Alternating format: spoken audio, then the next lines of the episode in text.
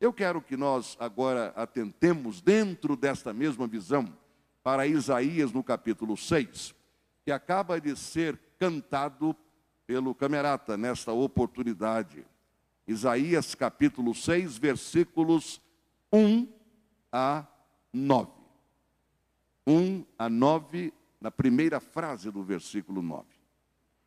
No ano em que o rei Uzias morreu, eu vi o Senhor assentado num trono alto e exaltado, e a aba de sua veste enchia o templo. Acima dele estavam serafins, cada um deles tinha seis asas, com duas cobriam o rosto, com duas cobriam os pés, e com duas voavam. E proclamavam uns aos outros: Santo, Santo, Santo é o Senhor dos exércitos a terra inteira está cheia de sua glória. Ao som das suas vozes, os batentes das portas tremeram e o templo ficou cheio de fumaça. Então gritei: Ai de mim! Estou perdido, pois eu sou um homem de lábios impuros e vivo no meio de um povo de lábios impuros. Os meus olhos viram o Rei, o Senhor dos exércitos. Logo um dos serafins voou até mim, trazendo uma brasa viva que havia tirado do altar com uma tenaz. Com ela tocou a minha boca e disse: Veja, isto tocou os seus lábios, por isso a sua culpa será removida e o seu pecado será perdoado. Então ouvi a voz do Senhor conclamando: Quem enviarei? Quem irá por nós?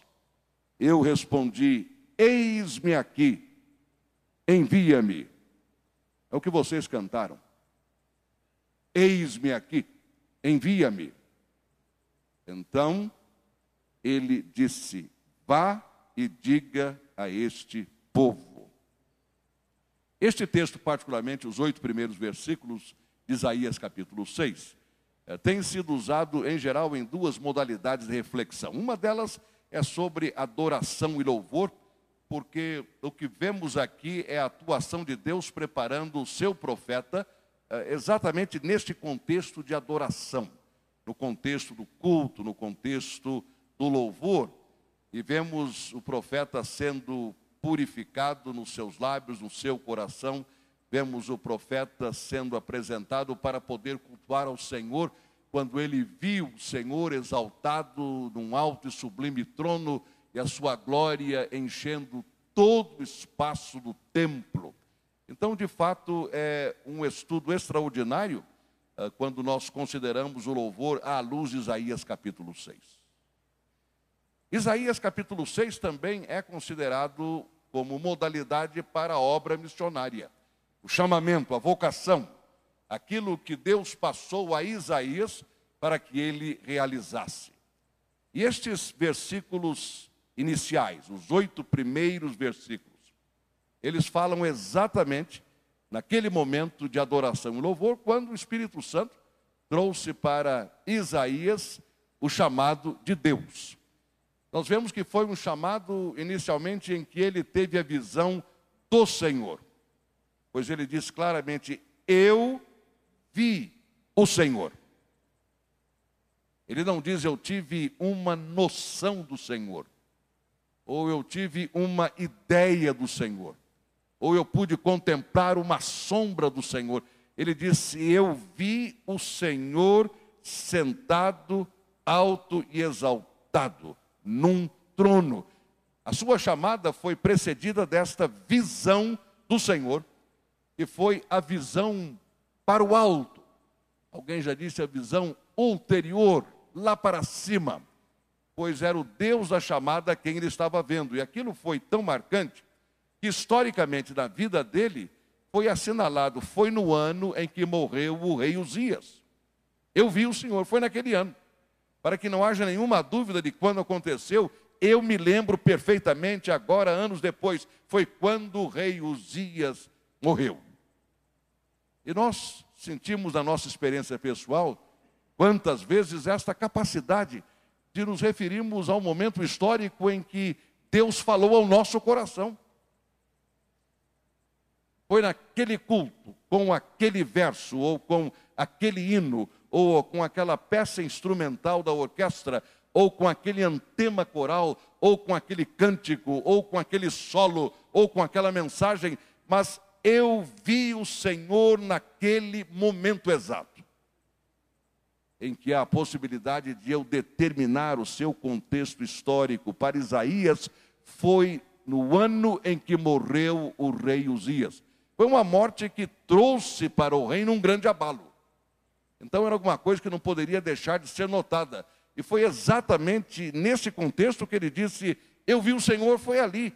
E agora, anos depois, eu volto o meu pensamento para trás, eu trago a minha memória, e lá está, é a morte do rei Uzias. Eu vi o Senhor naquele momento. Irmãos, como crentes em Cristo Jesus, Deus nos permita ter esta condição de dizer: Eu vi o Senhor, isto é, eu me encontrei com o Senhor, eu fui tocado pelo Senhor nessa ou naquela ocasião. Às vezes nós temos condições de lembrar com precisão, outras vezes não. Aconteceu quando nós nos demos conta, já estávamos encontrando o Senhor, ou já tínhamos encontrado o Senhor. Mas em geral nós podemos precisar aproximadamente aquele momento em que nós tivemos uma visão do Senhor, a experiência com o Senhor, como Isaías teve.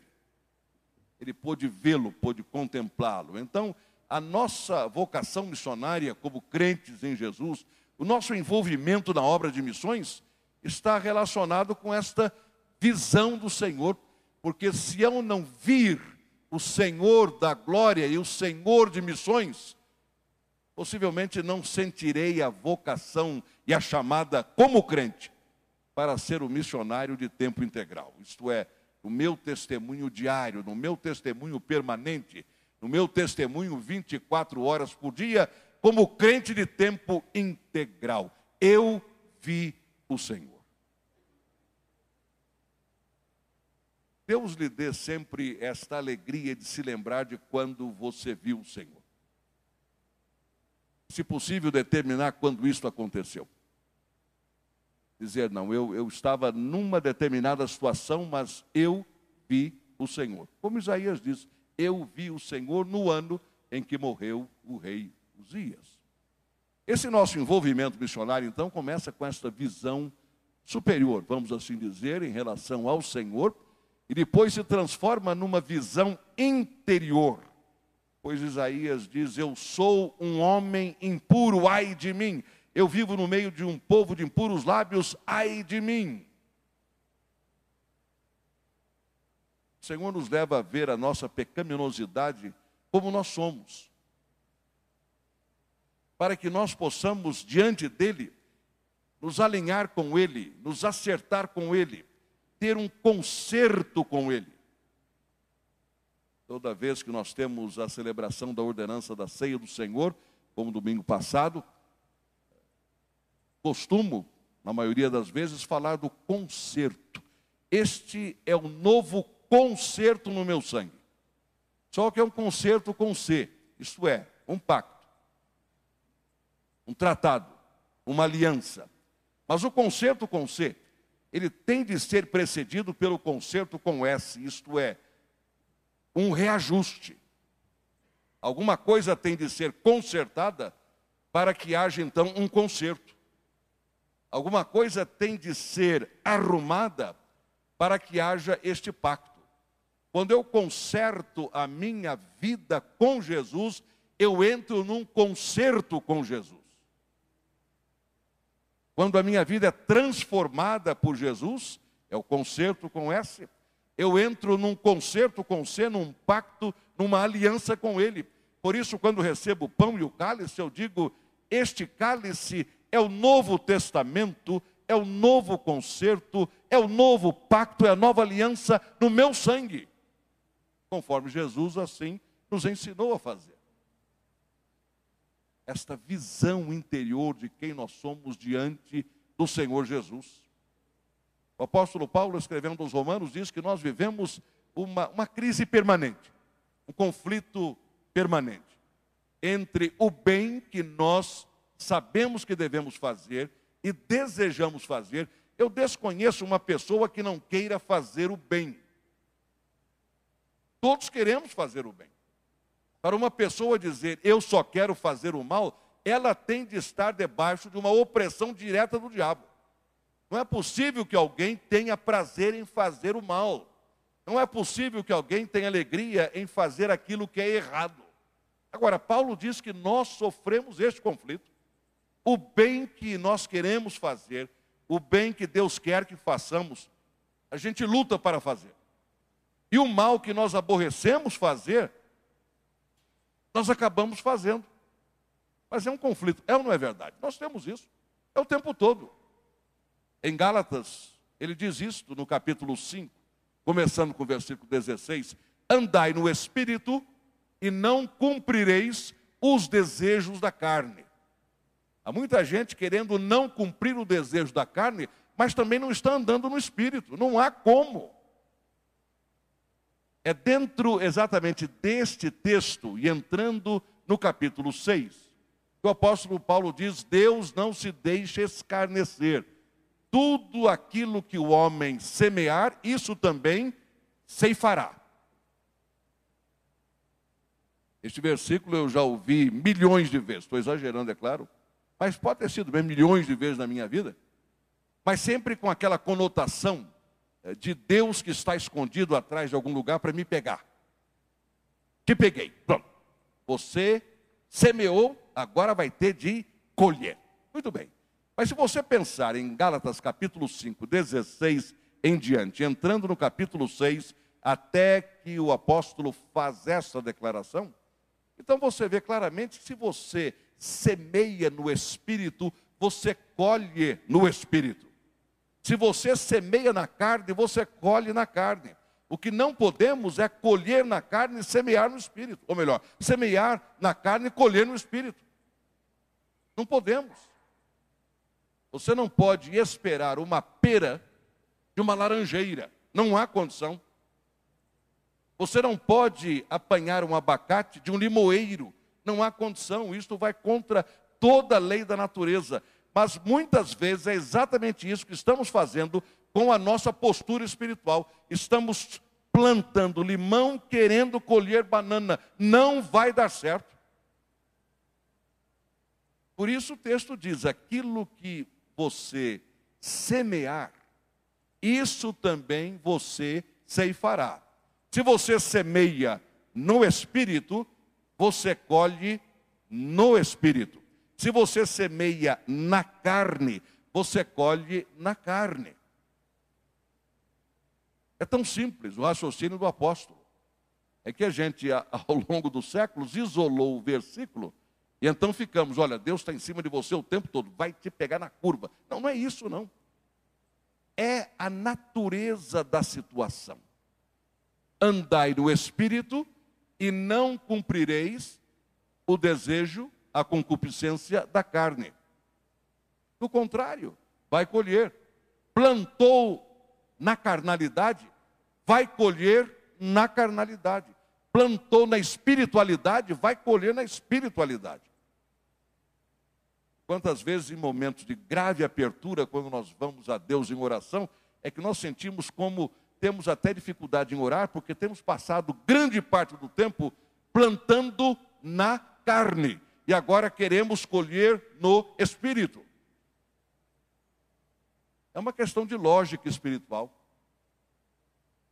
Isaías, quando foi exposto à realidade interior dele, ele disse: Ai de mim, ai de mim, eu sou um homem impuro meus lábios são impuros.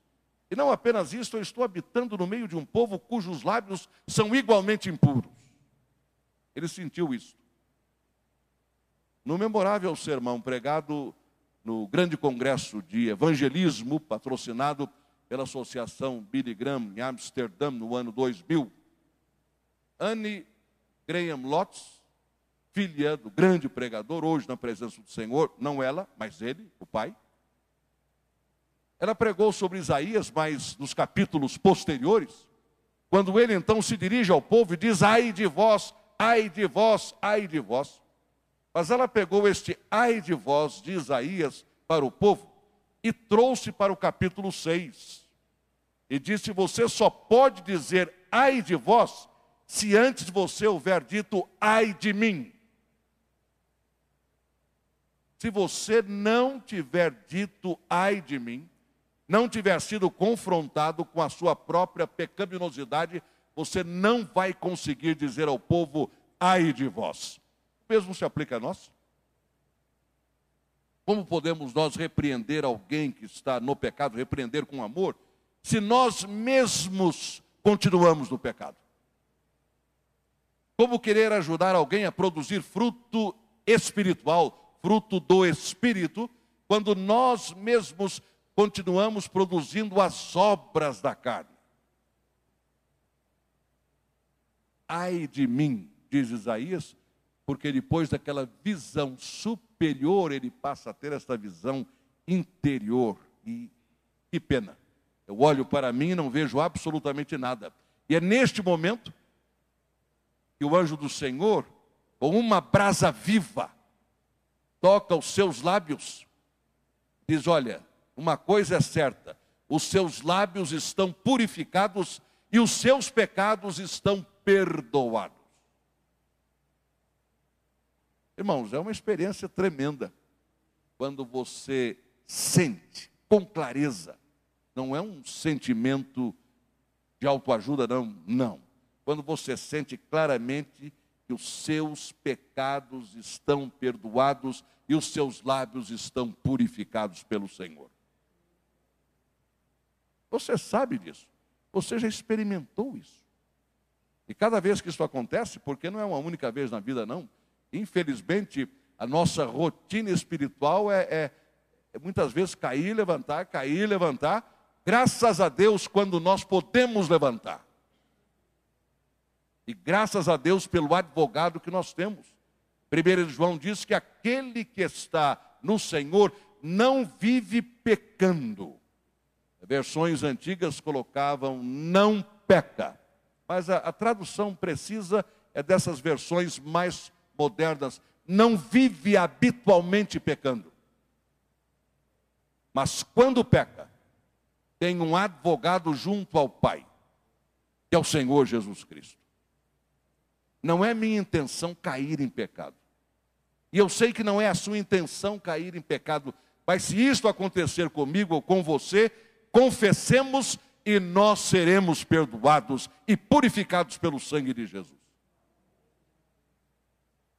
Isaías passou por isso. Ai de mim, ai de mim. O anjo vem com aquela brasa viva, purifica os seus lábios, limpa o seu coração, perdoa os seus pecados. E então, ele agora vai para o terceiro nível neste momento de interação com o Senhor. Ele consegue ouvir a voz de Deus. Ele viu a Deus, viu-se a si mesmo e agora ouve a voz de Deus, como está no versículos, versículo 8. Ouvi a voz do Senhor. No versículo número 1 ele diz: Eu vi o Senhor. No versículo 8 ele diz: Eu ouvi o Senhor. O Senhor disse a ele: Quem enviarei? Quem irá por nós?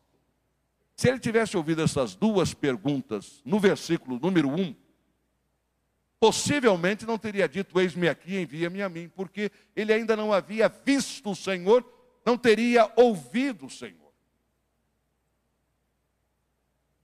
Se ele tivesse ouvido esta pergunta no versículo número 6 e 7, ele, ou 4 e 5 em diante, ele não teria condições de dizer: Eis-me aqui, porque os lábios impuros e o coração impuro estariam obstando a sua capacidade de ouvir a voz de Deus. Mas agora que ele contemplou a Deus, viu o seu interior, foi perdoado, foi purificado, agora ele ouve a voz de Deus dizendo: Quem eu vou enviar? E quem irá em meu nome? E o camerata respondeu: Eis-me aqui. Eis-me aqui. Ele estava preparado para ouvir e para responder: Eis-me aqui. O versículo 9 normalmente não é lido. Eu li a primeira frase, porque ela faz parte da narrativa. Ele, Deus disse: vá e diga a este povo. Não parou na pergunta de Deus: a quem enviarei e quem há de ir por nós? Não. Quando Isaías disse: Eis-me aqui, envia-me a mim, Deus disse: então vá. Irmãos, quando nós dizemos eis-me aqui, Deus vai nos dizer então vá. Eu tenho uma missão para você. Eu tenho uma missão para você. Quando nós nos colocamos à disposição de Deus, seja para o que for, Deus tem uma missão para nós. Deus vai nos enviar para algum lugar. Pode ser dentro da nossa casa, dentro da nossa família, onde há pessoas que precisam de ser transformadas com a alegria de Jesus. Isso existe. A minha família existe na sua família, lá dentro. Antes de eu olhar para qualquer outro país, para qualquer outra geografia, fora do Brasil, ou mesmo fora de São Paulo, dentro deste estado ou dentro do nosso país, no nosso próprio lar, pode existir alguém que precisa da transformação pela alegria de Jesus. E Deus vai me dizer e vai dizer a você: então, vá. Vá ao seu pai e o transforme com a alegria de Jesus. Vá à sua mãe e a transforme com a alegria de Jesus. Vá aos seus irmãos e os transforme com a alegria de Jesus. Vá aos seus primos e os transforme com a alegria de Jesus. Vá aos seus avós e os transforme com a alegria de Jesus. Vá a este, vá aquele, na sua própria família, leve a transformação pela alegria do Senhor. Perto está o Senhor de você, portanto, alegre-se sempre no Senhor. Mas, Senhor, a quem enviarei? Pode me mandar, pode me enviar. Então vá. É o versículo 9. Então vá. Vá aos seus amigos. Quantos deles realmente me conhecem? Vai e transforme esses corações tristes com os quais você convive, com os quais você trabalha, mas faça isto com a alegria eterna de Jesus, com a alegria perene de Jesus. Leve esta palavra, transforme o seu mundo social com a alegria de Jesus. Transforme o seu universo de colegas de trabalho, de escola, com a alegria de Jesus.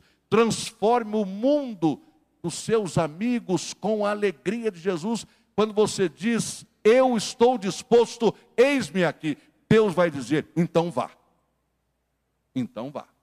Saia do seu lugar, saia da sua área de conforto e vá. O que vai lhe acontecer? Eu não sei.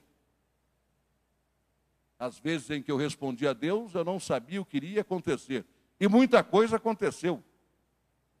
Deu trabalho em alguns momentos, mas afinal de contas, se eu digo, eis-me aqui, Senhor, e Ele diz, então, vá, eu vou. Se houver trabalheira pela frente, ele vai me capacitar para resolver isso. Deus não nos lança numa missão sem nos dar tudo aquilo de que carecemos para executar muito bem esta missão. Deus nos ajuda, Deus nos empodera, Deus nos capacita, Deus nos fortalece, Deus nos dá a visão. Basta que nós digamos: Eis-me aqui, Senhor. Ele vai dizer: Então Pronto. No caso de Isaías, ele disse: então vá e diga a este povo. Ele deu então o um sermão para Isaías. Ele passou tudo. Ele não deixou Isaías no vácuo. Então eu vou e vou dizer o quê? Não, você vai dizer isto aqui. A sua missão é esta: dizer isto aqui. Quando você diz, eis-me aqui, Deus vai lhe dizer, então vá, e aqui está o que eu quero que você faça. Deus não vai deixar você ou a mim pendurado em algum lugar, sem saber para onde ir. É por aqui. Você pode não saber tudo o que vai acontecer daqui até aquela porta, mas a cada passagem de um banco, Deus vai revelando o que você deve fazer. Deus não nos chama para nos deixar no escuro. É a sua luz que vai à nossa frente. Então que o Senhor nos abençoe de tal maneira que tenhamos a visão dele. Eu vi o Senhor. Eu vi o Senhor. Eu conheço o Senhor. Contemplei o Senhor. Eu ouvi aquele santo, santo, santo é o Senhor dos exércitos. Toda a terra está cheia da sua glória. Eu contemplei isto. Fui tão impactado que acabei voltando-me para mim mesmo e contemplei toda a minha miséria interior, tudo aquilo que não está correto diante de Deus. Mas assim que eu contemplei e disse: ai de mim, Deus enviou aquele anjo, tendo uma tenaz em suas mãos, e no final dela uma brasa viva com a qual ele tocou os meus lábios, purificando-os, e disse: Olha, os seus lábios estão purificados e os teus pecados estão perdoados. E aí, liberado disso tudo, eu então ouvi. Agora eu pude ouvir a voz de Deus dizendo: A quem enviarei? Quem há de ir por nós? E eu me apresentei, Senhor, eu estou purificado, meus lábios estão ok, meu coração está ok, minha consciência está ok, eis-me aqui, envia-me a mim. Ele então disse: Vá. E me apresentou uma missão. Eu quero orar agora para que Deus apresente a você a missão que Ele tem para você. Seu lar, entre os seus amigos, entre os seus colegas, na sua sociedade e neste mundo, porque Deus pode, em algum momento, convocar você para ir para outro lugar. Isto é critério dele, mas isso pode acontecer. Então, simplesmente se apresente ao Senhor. Diga, Senhor, eu estou à tua disposição eu estou à tua disposição. Aliás, vocês cantaram uma frase mais ou menos assim, que diz: Ele é o soberano. É, se Ele me chama, se Ele me convoca, o soberano é Ele. Quando eu digo Senhor, se eu chamo alguém de Senhor, quem é que está acima de mim? É o Senhor. Claro. Então Ele vai apresentar, e Ele vai mostrar o que devemos fazer. Vamos orar então? Senhor, nós te bendizemos agora pela experiência extraordinária de Isaías. Uma experiência que agora, quase 2.700 anos, 2.700 anos depois, ainda está dando testemunho para nós. Uma experiência de louvor, de adoração e uma experiência de missão ele te viu naquele momento em que morreu o rei Uzias, naquele ano. Ele contemplou a tua glória. Ao mesmo tempo, ele contemplou a sua própria pecaminosidade e disse: Ai de mim, eu estou perdido, completamente perdido. Eu habito no meio de um povo de lábios impuros, até porque eu também tenho lábios impuros. Mas a tua misericórdia, tu purificaste os lábios a Isaías e tu lhe deste, Senhor, um coração perdoado. E logo depois, tu te apresentaste a ele com a pergunta: A quem enviarei? Quem há de ir por nós? Sem dúvida alguma, movido por ti, ele disse: Eis-me aqui. Eu estou à tua disposição, Senhor. E tu então lhe respondeste: Então vá e diga a este povo. Senhor, nós te bendizemos mais uma vez porque em Jesus Cristo temos os nossos pecados perdoados. Pelo sangue de Jesus somos purificados. Pelo poder do Espírito Santo somos transformados. Estamos dispostos a ouvir a tua voz. E sabemos que, em ouvindo a tua voz, perguntando a quem enviarei, quem há de ir por nós, se nós nos dispusermos e te dissermos: Eis-me aqui, tu então nos dirás: Então, pá. Senhor, apresenta-nos a missão que tem para cada um de nós. Dentro da missão que deste à tua igreja, de ser testemunha em Jerusalém, em toda a Judéia, Samaria e até os confins da terra, dentro da missão da igreja. Qual é, Senhor, a minha missão? É a nossa pergunta. A nossa parte nessa missão maior. E durante este mês de missões mundiais, através das mensagens, testemunhos, leituras, cânticos, nós ouçamos a tua voz e recebamos a tua missão, porque oramos no nome de Jesus. Amém. Que Deus nos conceda uma semana em que a missão fique clara para nós. Nós saímos daqui para servir ao Senhor, nós entramos aqui para adorar o Senhor, cultuar ao Senhor, mas agora, como Isaías, já chegamos ao final da experiência da adoração em termos pontuais e vamos sair para servir. Servir a Jesus como testemunhas de tempo integral. Aí está a nossa missão. O que eu tenho para você é isto: você há de ser a minha testemunha, onde você já está, e a qualquer outro lugar para onde eu enviar você. Meu irmão, minha irmã, você recebe esta palavra? Então eu digo o seguinte para você: que o Senhor te abençoe e te guarde. Que o Senhor faça resplandecer o rosto dele sobre você e tenha misericórdia de você. Que o Senhor sobre você levante o rosto dele e lhe o shalom, a paz de Jesus. Hoje e para sempre, como testemunhas de tempo integral. Amém.